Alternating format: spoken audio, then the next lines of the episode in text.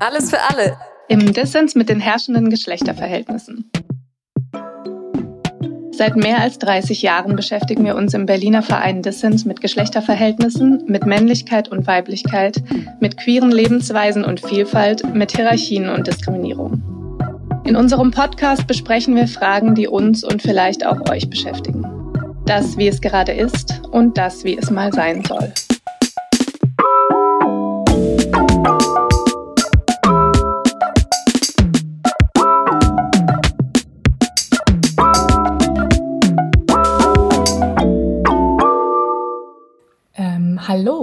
Hey, na? Hallo und schön, dass ihr dabei seid bei der dritten Folge unseres Podcasts Alles für alle. Mein Name ist Sarah Klemm und mein Pronomen ist sie. Mein Name ist Ulla Wittenzellner, mein Pronomen ist auch sie.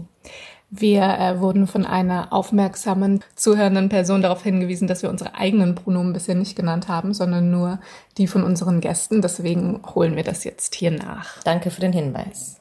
Wir sprechen immer noch mit Mart Busche, Andreas Hechler und Olaf Stuwe, die alle schon lange zum Thema Männlichkeit arbeiten und mit denen wir auch in den letzten beiden Folgen schon gesprochen haben.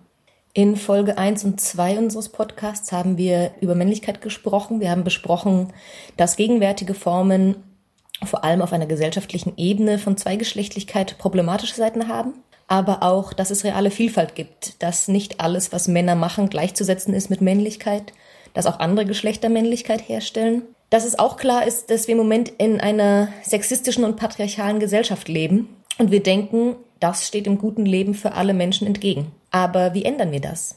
Wir verstehen die kritische Auseinandersetzung mit Männlichkeit oder Männlichkeiten als einen zentralen Punkt, um diesen Strukturen entgegenzuwirken. Gesellschaftlich, in unseren Communities, aber auch auf einer individuellen Ebene. Zum Einstieg in die heutige Folge nimmt Martnick Einordnung vor, was die kritische Auseinandersetzung mit Männlichkeit konkret bedeuten kann.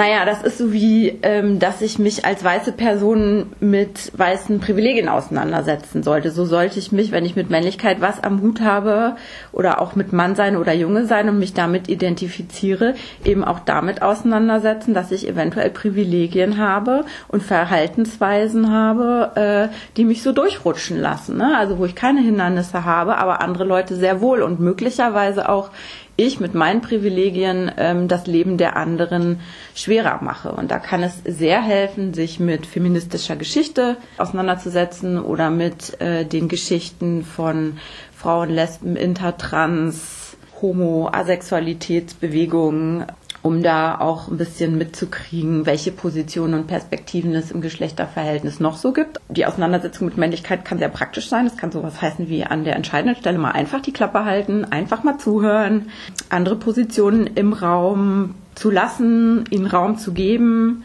Und letztendlich heißt es auch, sich nicht nur um Männlichkeit zu kreisen, sondern auch zu verstehen, dass es eingebettet ist in eine Auseinandersetzung oder eingebettet sein muss in eine Auseinandersetzung um die Frage, wie kriegen wir egalitäre Geschlechterverhältnisse hin oder wie kriegen wir eine wie kriegen wir es hin, dass Geschlechterverhältnisse weniger wichtig sind, im Sinne von weniger Hierarchien, weniger verletzend, weniger einengend? Wie kriegen wir es hin, dass sie weniger heteronormativ sind? Und äh, mir wäre es tatsächlich in der Auseinandersetzung mit Männlichkeit nicht genug, nur um die eigene Männlichkeit zu kreisen, sondern ich finde, Männlichkeitskritik muss praktisch sein, muss sexistische Strukturen angreifen, äh, muss Widerspruch erheben und sie muss vor allen Dingen die Institutionen der Männlichkeitsherstellung angreifen. Also eine ähm, Kritik an Männlichkeit, die sich nicht mit Militär und Polizei und solchen Institutionen, Institutionen beschäftigt, kann ich gar nicht so richtig ernst nehmen. Heute schauen wir uns vor allem die Handlungsebene, die Praxis an von vor allem Männern bzw. Cis-Männern da diese eine ganz besonders wichtige oder eine zentrale Rolle spielen in der Herstellung von Männlichkeit und Männlichkeiten. In letzter Zeit ist häufig das Buzzword toxische Männlichkeit zu hören und zu lesen. Was meint das? Toxische Männlichkeit versucht zu fassen, dass es in aktuellen Männlichkeitsvorstellungen sehr problematische Seiten gibt. Und zwar die, die vor allem Gewalt, physische und emotionale Gewalt gegen sich selber und gegen andere beinhalten. Die Bilder von Männlichkeit, die sich in erster Linie auf Dominanz und auf Herrschaft stützen. Das Konzept toxische Männlichkeit versucht, diese problematischen Seiten von Männlichkeit zu fassen. Im Zusammenhang mit den Attentaten von Halle und Hanau sind da besonders auch Online-Communities noch mal stärker in den Fokus gerückt, die sogenannte Manosphere oder Manosphäre, in denen solche Arten von Männlichkeiten ganz stark reproduziert werden. In diesen Online-Communities werden frauenfeindliche, homotrans, interfeindliche Ideen weitergetragen, verbreitet und schaukeln sich vor allem Cis-Männer gegenseitig in Gewaltfantasien hoch. Das das einem guten Leben für alle fundamental entgegensteht, ist, denke ich, klar. Und es ist total wichtig, sich davon abzugrenzen, dagegen anzukämpfen und solchen Communities keine Ruhe zu lassen. Ist es aber als Mann schon ausreichend, sich nicht aktiv an solchen misogynen Männerbünden zu beteiligen? Reicht das, um eine gesellschaftliche Änderung anzustoßen? Oder was braucht es noch? Ich habe ähm, in meinem Umfeld relativ viele junge Männer, die man vielleicht jetzt in diese Kategorie moderne Männer packen könnte, die sehr darum bemüht sind, Dinge richtig zu machen, sozusagen. Und ich würde bestimmt auch zu einem Teil, um Props dafür zu bekommen oder weil das eben eine Anforderung an Männlichkeit ist heutzutage und zu einem großen Teil aber auch, weil das Leute sind, die tatsächlich auch Bock auf das gute Leben für alle haben und die sich ganz oft darin aufreiben, wie geht es denn jetzt aber, das richtig machen, ohne einfach sozusagen zu folgen. Also die leichte Lösung wäre ja, okay, die Feministinnen sagen mir jetzt, das machst du und dann machst du das. Und das funktioniert nicht. Beziehungsweise erstens sagt, gibt es nicht die Feministin, die immer allen sagt, genau so geht das und dann stimmen auch alle anderen zu sozusagen. Aber auch, naja, dass, dass ja trotzdem da drin irgendwie eine Freiheit im Selbstentwickeln und Selbstdenken sein muss, die nicht qua Privileg sozusagen nicht verweist als nur auf eine Position von Mitmachen quasi das impliziert ja irgendwie, dass es was Richtiges gibt. Und ich, ich finde, den Zahn, den müssen wir uns alle ziehen. Also in dem Sinne tatsächlich, äh, dass wir uns diese normative Idee von richtig abschminken. Deinen Freunden würde ich alle sagen, wer soll denn das wissen, wie wir das, also wie es richtig geht? Wir wissen es alle nicht. Und wir müssen quasi alle gemeinsam in der Verantwortlichkeit und auch mit dem Mut da drin rein, da reingehen, äh, etwas zu probieren. Es ist eine Wette auf die Zukunft. Mhm. Und äh, ob wir dieses, diese Wette gewinnen oder nicht, das können wir jetzt nicht sagen. Aber wir können sagen, dass wenn wir nicht wetten, das ganz schön beschissen bleibt. Also so vielleicht oder relativ beschissen. Also wie auch immer. Also wie wir dann auch unterschiedlich die Situation einschätzen. Also sobald wir hier in einer anderen Konstellation sitzen würden, würden wir auch hier zu ganz anderen Einschätzungen kommen. Und das ist ein ganz schön großes Spielfeld, könnte man auch sagen, ja. Olaf sagt also, dass es das richtige Verhalten oder den richtigen Weg so nicht gibt. Wir können jetzt nicht einfach einen Katalog an guten Verhaltensweisen aufstellen, an dem sich dann einfach alle orientieren können. Und einen ähnlichen Punkt macht auch Matt. Ich bin kein Freund von diesen, ähm, wir suchen uns jetzt die alternative Männlichkeit und feiern die ab. Das habt ihr ja wahrscheinlich schon gemerkt. Ähm, ist nicht so mein Ding.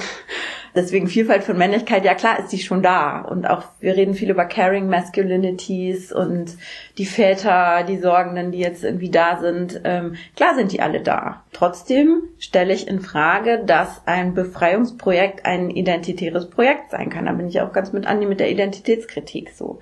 Das kann nicht essentialistisch sein und das kann nicht identitär sein, aber ich würde das gerne nochmal mehr explorieren mit euch, auch was das dann genau heißt, weil Leute werden ja verkörpert als. Jungs oder als Mädchen und äh, sozusagen diese Anrufung, deinen Körper zu stellen und Gefühle abzutrainieren. Ja, wenn du dann irgendwie dich mit Mitte 30, dann kommt dein erstes Kind oder keine Ahnung, du hast eine coole Freundin, was weiß ich, also irgendwelche, oder du merkst irgendwie, oh, es gibt MeToo, ich muss mich jetzt mal mit Männlichkeit und Sexismus irgendwie oder Feminismus auseinandersetzen dann bin ich aber schon an dem Punkt, dass ich ja schon 30 Jahre männliche Sozialisation, wenn wir das jetzt mal so nennen wollen, durchlaufen habe. So, und das ja auch verkörpert erstmal ist. So, wie komme ich da wieder raus auch? Und wie, wie schaffe ich das, eine umfassende Identitätskritik zu formulieren, bei der ich selber im Boot bin auch, ne? Fragezeichen. Auch Ma sagt also, die richtige Art von Männlichkeit gibt es so nicht. Und trotzdem versuchen wir ja in irgendeiner Form eine antisexistische Praxis zu gestalten, die auch was besser macht. Und es gab ja jetzt schon einige Hinweise darauf, was da dazugehören kann. Also zum Beispiel sich in Beziehungen setzen, sich verletzlich machen, sich ins Verhältnis setzen, auch zu Situationen und zu den Erfahrungen anderer Geschlechter, also von Frauen, trans, inter, nicht-binären Personen. Ähm, das ist alles kein Katalog an Verhaltensweisen, aber eben die Aufforderung, sich mit sich selber und den eigenen Umfeldern auseinanderzusetzen und in Beziehung zu setzen. Und um das zu können, braucht es bestimmte Kompetenzen, also um Beziehungsarbeit machen zu können, um sich ins Verhältnis zu setzen, um selbst zu wissen, dass ich mich immer in Beziehung befinde, braucht es ein Männerbild, was schon ein Gegenbild zu, zu toxischer Männlichkeit ist, nämlich eins, das nicht die totale Kontrolle versucht zu halten, sondern sich sehen kann in den Abhängigkeiten, die eigenen Emotionen wahrnehmen kann und ausdrücken kann, ohne dabei eben sich nur um Männlichkeit zu kreisen, wie Mart sagt. Das heißt auch die Emotionen von anderen wahren und ernst nehmen, auch wenn sie nicht der eigenen Erfahrungswelt entsprechen. Beziehungsarbeit leisten, emotionale Arbeit übernehmen, sich verletzlich machen, das sind wichtige Kompetenzen, um so eine antisexistische Praxis zu gestalten. Ich habe vor kurzem eine Doku gesehen über einen Feministen in einem Knast in den USA. Die Doku ist von CNN und heißt The Feminist in Cell Block Y. Und seine Freundin sagt in ein, am Ende ein Zitat, was mich sehr beeindruckt hat und was ich ganz bezeichnend finde für das, was antisexistische, profeministische Praxis heißen kann für Männer. Ich zitiere, I don't need an ally. I don't need somebody to just say they are on my team. I need an accomplice. I need somebody to actually show up and do the work. A lot of times people think, oh yeah, I'm a male feminist, so I'm gonna hang out in all of these feminist spaces with all these women. But we are not the ones who need you. We know what the problems are. Go talk to your homies, go talk to your friends who are perpetuating this oppressive culture. Das heißt, sie wünscht sich eher einen Komplizen als einen Verbündeten und meint damit einen Mann, der sich tatsächlich in seinen Männerumfeldern unter anderem ähm, sich einsetzt und da versucht, antisexistisch zu handeln. Das deutet aber auch alles darauf hin, dass es nicht ganz leicht ist, sich pro-feministisch oder feministisch zu verhalten als Mann, beziehungsweise eben, dass es darauf keine einfachen Antworten gibt. Also tatsächlich so ein Thema, was mich viel beschäftigt, ähm, ist das Thema Widersprüche von Männern in feministischen Kontexten. Ähm, und ich würde sagen, gibt es eine ganze Reihe von. Und ich finde die Frage nach Widersprüchen deswegen wichtig, weil beispielsweise meine eigene Auseinandersetzung stark durch Texte und Analysen fem äh, feministischer Frauen beeinflusst ist und meine Biografie ist hier, glaube ich, nur stellvertretend. Also ich glaube, das trifft auf jeden profeministischen Mann zu. Und ich würde auch sagen, dass privilegierte slash Männer die Geschichten und Theoretisierungen von Menschen mit weniger Privilegien für ihre eigene kritische Auseinandersetzung brauchen und zugleich werden halt häufig bestimmte Aspekte in diesen Texten nicht angesprochen und es gibt bestimmte Fragen, die sich für Privilegierte stellen, wo ich so wenig Auseinandersetzung mitbekomme. Ähm, so ein so ein Widerspruch ist, na, einerseits wollen Frauen, Sternchen, keine Entwicklungshelferinnen und Erklärbärinnen sein für Männer, sondern es gibt die berechtigte Forderung, dass Männer jetzt äh, selber sich mal irgendwie Wissen aneignen und ähm, zugleich würde ich sagen, gibt es aber auch ein großes Misstrauen und auch Kontrolle gegenüber Männern und auch Männerorganisierungen. Und ich würde sagen, Männer werden in feministischen Kontexten mit Argusaugen beäugt. Und das ist sehr anstrengend. Und ich würde halt weiterhin sagen, man muss sich bewähren. Und das kann bei Fehlern schnell vorbei sein. Und ich kann aus meiner eigenen Biografie sagen, es gibt in meinem Leben viele Beziehungsabbrüche.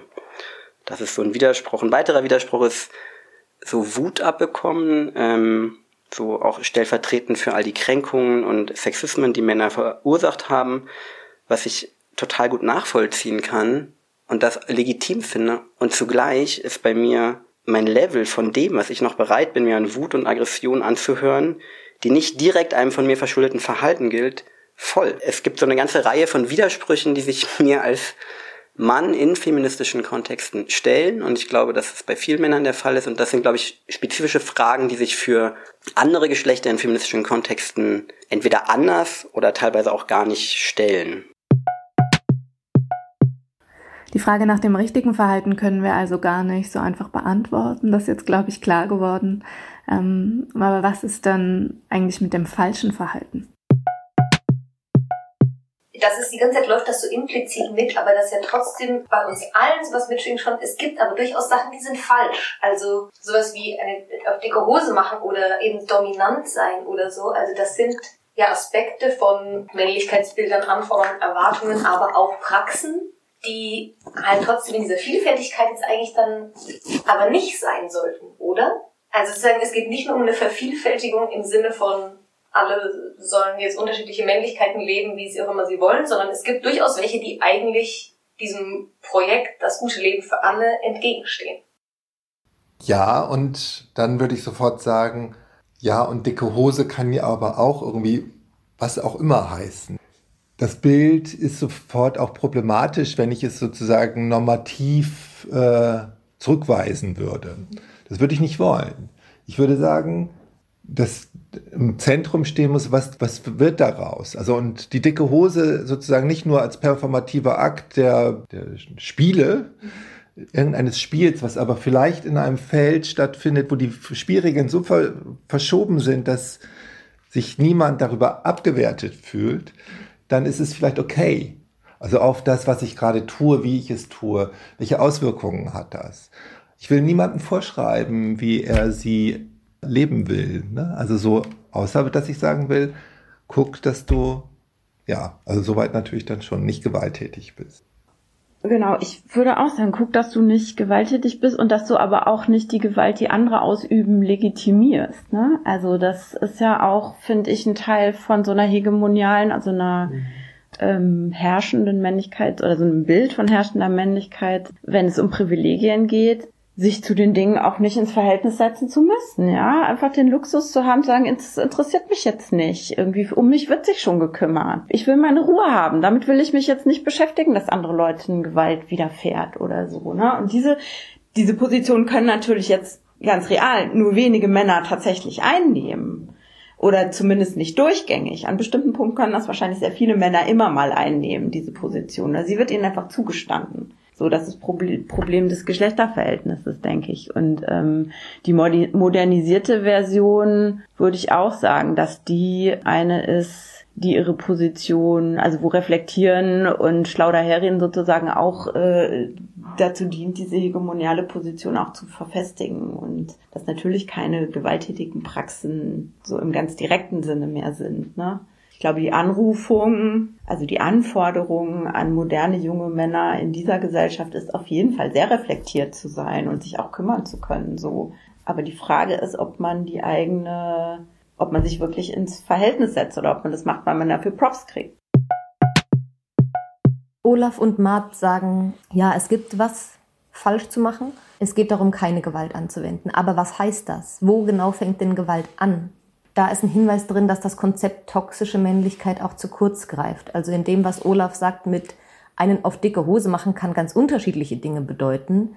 Da weist er darauf hin, dass dicke Hose machen nicht unbedingt bedeutet, zum Beispiel rumzumackern, sondern dass Männlichkeit anders funktioniert. Männlichkeit stellt sich unter anderem ganz zentral darüber her, andere Geschlechter abzuwerten, aber auch andere Männlichkeiten abzuwerten. Und das kann zum Beispiel bedeuten, dass Männer, die besonders sich für besonders reflektiert halten oder die besonders intellektuell sind, andere Männer andere Männlichkeiten abwerten, die vermeintlich weniger äh, aufgeklärt beispielsweise sind. Das heißt, das Konzept kann sehr hilfreich sein, strategisch, um eine Auseinandersetzung mit Männlichkeit zu beginnen und irgendwie Anhaltspunkte zu liefern und gleichzeitig ist es halt nicht ausreichend, ähm, weil es den Blick eben vor allem auf so bestimmte Formen von Männlichkeit ähm, richtet. Damit ist dann auch oft eine, letztlich eine klassistische Abwertung verbunden, weil eben Formen von Männlichkeit, die es nicht nötig haben, Souveränität und Dominanz über Gewalt gegenüber anderen herzustellen, weil sie über die gesellschaftlichen, ökonomischen beispielsweise Ressourcen verfügen, um das anders zu machen, die geraten damit völlig aus dem Blick und sind aber ebenfalls gewaltvoll und ähm, tragen aber eben genau zu, genauso zu diesem Machtverhältnis bei, das wir kritisieren, wie das, was unter toxische Männlichkeit verhandelt wird. Genau, und dennoch hatte ich äh, letztens eine Situation, ich war in der S-Bahn und es stiegen drei Männer in diese S-Bahn ein, alle drei mit nacktem Oberkörper, alle drei Bierflaschen in der Hand. Die haben sich für meinen Geschmack viel zu nah zu mir gesetzt und ich hatte unmittelbar ein Gefühl von Bedrohung und habe mich innerlich schon darauf vorbereitet, mich gleich wehren zu müssen. Nicht unbedingt körperlich, aber zumindest verbal gegen irgendwelche blöden Aussagen oder so. Und mir ist klar, dass da auch ein klassistischer Blick drin ist. Und trotzdem habe ich mich wesentlich weniger bedroht gefühlt von dem Anzug tragenden, Zeitung lesenden Mann im Karree weiter sozusagen. Ich meine, das fällt ja auch nicht vom Himmel. Das beruht ja auch auf realen äh, Erfahrungen mit Übergriffen und blöden Verhalten, die ganz viele Menschen, vor allem eben nicht cis-männliche Menschen, aber auch äh, cis-Männer machen. Wir könnten uns ja schon eine Welt vorstellen, in der das Verhalten, was du gerade beschrieben hast, in der S-Bahn vielleicht total unproblematisch wäre und uns überhaupt nicht bedrohlich vorkäme. Mhm. Aber da sind wir halt gerade noch nicht. Mhm. Und da sind wir, glaube ich, auch wieder beim Punkt, sich ins Verhältnis setzen zu den Erfahrungen, die eben andere Geschlechter machen ja, und das eigene Verhalten vor diesem Hintergrund irgendwie reflektieren. Jetzt haben wir viel darüber geredet, wie sich Einzelne verhalten können, was vielleicht Anhaltspunkte sein können ähm, für ein richtigeres Verhalten zumindest, auch wenn es das Richtige nicht gibt. Ähm, wir haben unsere Gäste auch noch gefragt, ob das denn nun eigentlich Auswirkungen hat auf das große ganze Geschlechterverhältnis, was wir im Hintergrund immer mitverhandeln. Also bringt das was, was wir machen? Ich finde schon. Also da finde ich nochmal interessant, diesen Begriff der modernen Männlichkeit, auch den äh, zu besprechen, weil äh, ich würde sagen, da verschiebt sich ja wirklich viel. Reflexion an sich und für sich ist noch kein Garant dafür, dass du sozusagen aus Männlichkeitspraxen aussteigst. Es kann womöglich gerade sein, dass du darüber versuchst, im hohen Maße alles kontrollieren zu wollen. Zu denken, man könne alles Fantasie, also äh, kontrollieren und hier über Reflexion zu einer totalen Kontrolle zu kommen. Ne? Das ist sozusagen äh, so, so, ich würde sagen, das ist eine androzentristische Figur und nicht mit der Unsicherheit, äh, der Abhängigkeit zu leben und damit sozusagen notwendigerweise anders denken zu müssen, nämlich über Beziehungen denken zu müssen. Also Beziehung im weitesten Sinne. Ich bin immer schon in Beziehung und ich muss deshalb Beziehung denken. Ich würde sagen, ja, natürlich hat man Handlungsräume. Also da würde ich auch Olaf zustimmen. Zum einen gibt es natürlich konkrete Interaktion, also man hat ja mit Leuten zu tun. Also ich würde schon sagen, es geht halt immer sehr viel auch um äh, Umfelder oder auch um kollektive Prozesse da drin und um vielleicht bestimmte Subszenen oder Bewegungen, die einen da drin dann unterstützen, also in solchen Veränderungsprozessen. Ich glaube, ohne solche Umfelder ist das fast nicht möglich oder sehr, sehr schwer. Also und die Kosten sind dann sehr hoch, weil man so viel Widerstand äh, abkriegt. Soweit sind wir gekommen in der Diskussion mit unseren drei Gästen zu der Frage, wie mache ich es denn jetzt richtig? Schön an den beiden Beiträgen von Andi und Olaf finde ich, dass sie sagen, ja, Änderung ist möglich. Das, was ich tue als Individuum, zählt in einem Beziehungsgefüge, in einem kollektiven Prozess mit anderen gemeinsam. Zusammenfassend könnten wir sagen, es gibt problematische Verhaltensweisen und Männlichkeitspraxen, die Dominanz, Gewalt und Macht fortschreiben oder verfestigen. Und das richtig machen heißt, dieses Muster zu durchbrechen. Und wie geht das jetzt genau? Mit Olafs Worten, das gilt es auszuprobieren, das ist eine Wette auf die Zukunft. Ein kollektiver Prozess, wie Andi sagt, der in einem Beziehungsgefüge, in einem Miteinander passieren muss. Und dazu braucht es Mut, das Phantasma alles kontrollieren zu können, loszulassen und sich in Abhängigkeit zu verstehen und die Verletzlichkeit darin zuzulassen.